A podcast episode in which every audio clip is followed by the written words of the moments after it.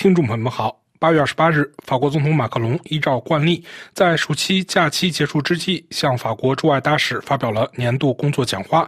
他在讲话中提出，法国的印太伙伴关系就是为自由、开放与和平的印太地区而奋斗。马克龙指出，我们的办法是在没有冲突精神的情况下维护主权自由，但要从军事角度重新投资于我们的存在，重新投资于联合军事演习。正如去年夏天，我们再次这样做，并依靠我们的海外领土。马克龙当天在讲话开始时谈到：“La difficulté de ces discours est double et elle s'accroît chaque année pour votre serviteur. D'abord, il est évident que les discours sont toujours trop longs. 这一演讲的难度存在两个方面，而且对我来说每年都在增加。首先，很明显，演讲稿总是太长。当你重读演讲稿时，你会意识到演讲稿没有提到这样那样的地区或者这样那样的领域。因此，演讲稿总是不求篇幅，试图尽可能面面俱到，让你们经受一次还能忍受的练习。第二个困难是，随着岁月的流逝，会有两种风险。第一是重复，今天我尽量不重复，但如果重复了，我很抱歉。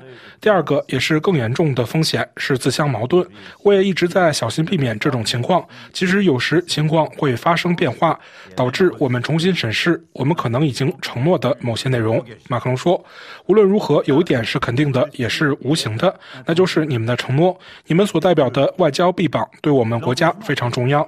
法国人正在投入精力、才智和雄心，以确保我国。”再次成为欧洲第一大外国投资目的地，成为创新之国，迅速实现碳中和，成为欧洲和世界安全的主要参与者，成为发展和国际团结的重要伙伴。所有这些都是你们在日益复杂的背景下做出的承诺和开展的工作的成果。在谈及问题的核心之前，我想先就这一背景说几句话。自从我当选总统第一次与你们谈话以来，这一背景实际上变得更加严峻，但我相信。这个动荡不安、日益分裂的世界的基本面依然存在。我想先谈谈我们为自己提供的资源，然后再提出四个优先事项，其中许多与我们过去几年所做的工作是一致的。我认为国际形势正变得越来越复杂，西方特别是欧洲有被削弱的风险。在这种情况下，我们必须清醒，但又不能过分悲观。首先，我们的人口、生产的财富在世界贸易中所占的份额都在客观的减少。自2008至2010年的经济危机以来，情况更是如此。这是国际大国崛起的结果。能源危机加剧了这一趋势，因为欧洲不是化石燃料的生产国，至少在短期内不是。这也巩固了我们正在追求的战略。此外，我们的国际秩序、其原则和各种组织形式也逐渐受到质疑。首先是战争的兴起，包括在欧洲领土上的战争。此外，从欧洲边界到非洲和亚洲大陆，事实上的国家政治正日益强加于人，一种怨恨政治的兴起，在这里是由重塑。或幻想出来的反殖民主义滋生的，在那里是由工具化的反西方主义滋生的，是对我们有时双重标准的谴责。不得不说，我们按照自己的想法调整国际法，忘记了人民的主权是我们行动的前提之一，也忘记了联合国安理会以及对我们许多国际组织越来越多的质疑。我们不能忽视这一点。从国际货币基金组织到世界银行和其他组织，越来越多的国家以越来越不受约束的方式认为，这些机构越来越不具备将这样或那样的规则强加于他们的合法性，而且这些机构是在一个不存在这些国家。的世界上创建的，这是务实。他们代表着过去的秩序，但他们并不反映当今的地缘政治现实，甚至不反映当今的人口现实，有时可能还不反映当今的军事现实。马克龙指出，在不夸大现实的情况下，这表现在一些表象上，比如我们最近几天看到的试图扩大金砖国家峰会的情况。我们必须清醒地认识到这一事实。尽管如此，这反映了人们希望看到一种替代秩序的出现。或者至少是一种能够取代过去所谓的国际秩序的新秩序。所有这些都是在中美关系日益紧张的背景下发生的。不得不说，中美关系也在动摇我们的国际法，因为近几个月来，中美关系已导致我们的国际贸易秩序受到明显挑战。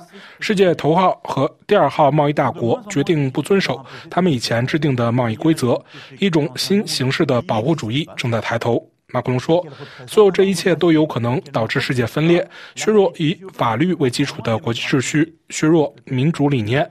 我们可以从这一不自由时刻的兴起中看到这一点，破坏我们现有的合作与伙伴关系机制。与此同时，我们面临着越来越多的全球性挑战，无论是在和平与稳定、气候变化、生物多样性、消除贫困、促进发展等方面，还是在人工智能和数字技术或打击逃税等方面，都需。要加强协调，这些问题中的每一个都需要一个更加合作、更加稳固的国际秩序。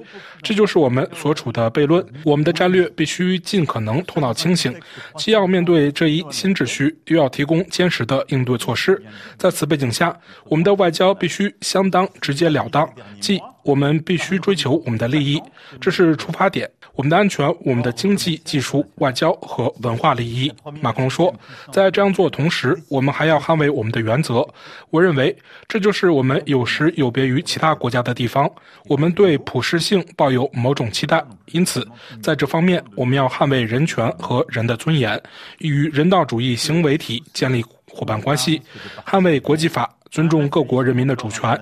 这意味着我们的外交要走独立自主道路，即使我们有盟友，我们也要像我们的欧盟一样，属于稳固的组织。我们有意愿与所有人进行对话，并在信任、多元化、平衡而非等距的基础上建立外交，使我们能够为我提到的挑战和正在发生的分裂趋势找到具体的解决方案。为了实现这一目标，我们在过去几年里，特别是在过去几个月里，为自己提供了手段。我要感谢政府各部委和今天在座的各位议员们，因为面对这种国际形势，我们做出了坚定一致的选择。正如我一年前在本会议厅所说的那样，我们对我们的外交进行了再投资。克服了自今年以来近三十年来的不断裁员，而且我们将继续这样做。我在三月十六日视察外交部时也说过这一点，有必要重新武装外交。通过这样做，我们恢复了资源，但也使我们能够应对新的挑战。即影响力、沟通、工作方法的更新，促进跨学科和技能的交叉融合。我不想重复我在三月十六号说过的话，我想请大家注意我所使用的表达方式。马克龙说：“我们还加强了对团结的投资，通过提供更多资源。到二零二三年，法国的官方发展援助已提高至占 GDP 百分之零点五五的创纪录水平。这也是我们在二零一七年做出的承诺，也是上一个五年总统任期通过法律所规定的。这意味着，在团结投资方面，法国现在是全球努力的第四大净捐助国。与此同时，我们对法国开发署进行了深入改革。”发展之城正在筹备和部署之中。所谓总统团结投资委员会在这方面做出了明确的决定。我们建立了一个实验室，采用了新的实验方法和不断的实地实施形式，改变了我们在地理优先事项上的僵化做法，使我们在这方面有了更大的灵活性，并为伙伴关系政策和更具体的团结投资服务。在这方面也有了真正的投资。与此同时，我们还制定了更加可靠的军事手段。我们的军队一直都是强大而坚实的。通过两部军事规划法，这两部法律都建立在坚定的战略演习基础之上。到这两部军事规划法结束时，我们将把法国军队的预算增加一倍，这在当代是史无前例的。我们的预算将翻一番，同时还将应对新的风险和新的冲突领域，从网络到太空再到公海。我们将加强法国军队的实力，巩固完整的模式和我们的独立性，并使法国军队成为欧洲最有效的军队。这是我们的目标。我对我国军队的承诺表示赞扬，同时也对我国军队与外交官在这方面的密切伙伴关系表示赞扬。说到这里，为了表明这些投资和我们在我提到的复杂背景下的行动是协调一致的，我想重点谈谈四个方面。首先，如果我们想要很好的和适当的捍卫我们的利益，我们就必须在新的背景下，特别是在乌克兰战争中，制定安全和稳定的政策。其次，我想回到我们的欧洲独立战略和追求我们的经济、技术和战略利益方面上。我还想强调的是，在这种情况下，法国必须努力成为一个值得信赖的伙伴，无论是在地理位置上，还是在重建国际治理方面。最后，我想谈谈我们根据这一战略制定的影响和外联政策。正如你们所看到的，所有这些都与我近年来对你们所说的话，以及你们正在采取的坚定行动是一致的。马克龙说：“我也不得不说，我们面临的挑战。我想事先声明，我不会像我开玩笑时说的那样涵盖所有地理区域，这是不可能的。在未来几个月里，我将有机会再谈谈其中的一个或另一个。但在谈到这四个主题之前，我想再次特别感谢你们，尤其是那些。”不得不应对危机局势的人们，最近几个月，法国及其外交官在某些国家遇到了特别困难的情况。无论是在苏丹，法国一直堪称楷模，包括撤离我们自己的国民和我们许多伙伴国家的国民，还是此时此刻在尼日尔。我向你们的同事致敬，他们正在各自的岗位上聆听我们的发言。你们提醒着我们，作为一名外交官是一种承诺，有时是会承担风险的。这需要你们在困难情况下始终表现出负责精神。与往年一样，我们不得不在阿富汗和其他地方体会到这一点。我认为，在目前的情况下，在这里重申这一点是正确的。这种情况还会继续出现。马克龙说：“当然，我提到了阿富汗。”但我也可以谈谈乌克兰和其他几个行动区。正如我所说，安全与稳定高于一切。当然，我们的集体安全以及法国及其盟国和欧洲伙伴的集体安全，首先因俄罗斯在乌克兰的侵略而受到质疑。去年，我曾有机会在多个场合就这一问题与你们交流。近几个月来，我再次这样做，特别是在维尔纽斯。我们绝不能忽视这场冲突的独特性，它的首要基础是战争正在重返欧洲大陆。第二点，它非常明显的践踏和侵犯了一个欧洲国家的人民主权和领土完整。在这方面，这场战争违反了国际法。这场战争已变得更加严重，放下了多种战争罪行，袭击平民百姓，以及我们所看到的或我们正在应对的场面。其次，因为它涉及到联合国安理会的一个常任理事国，而且是一个大国，这就改变了外交反应的有效性，显然也改变了政治军事承诺的性质。马克龙说：“我认为法国、欧洲和盟国做出了适当的反应。首先，这一反应是立即、团结和有效的。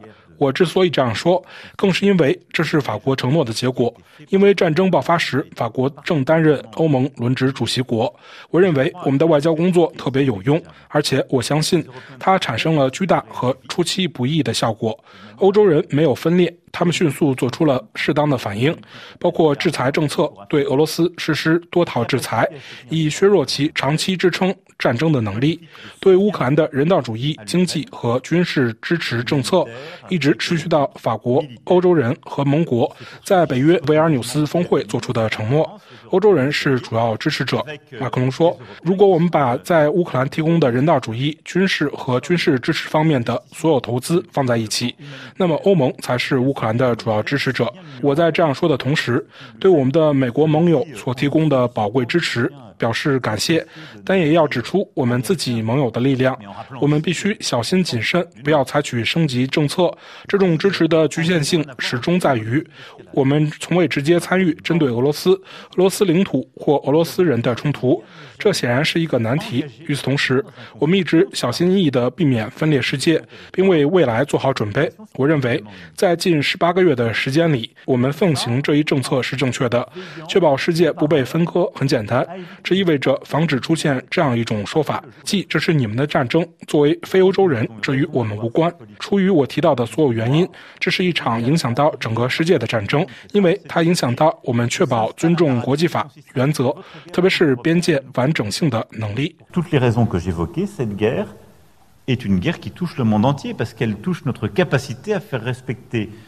Le droit international, nos principes et en particulier l'intégrité des frontières. 听众朋友们，感谢您的收听，也感谢法布里斯的技术合作。请在我们的英泰纵览栏目中查看本期节目的详细内容。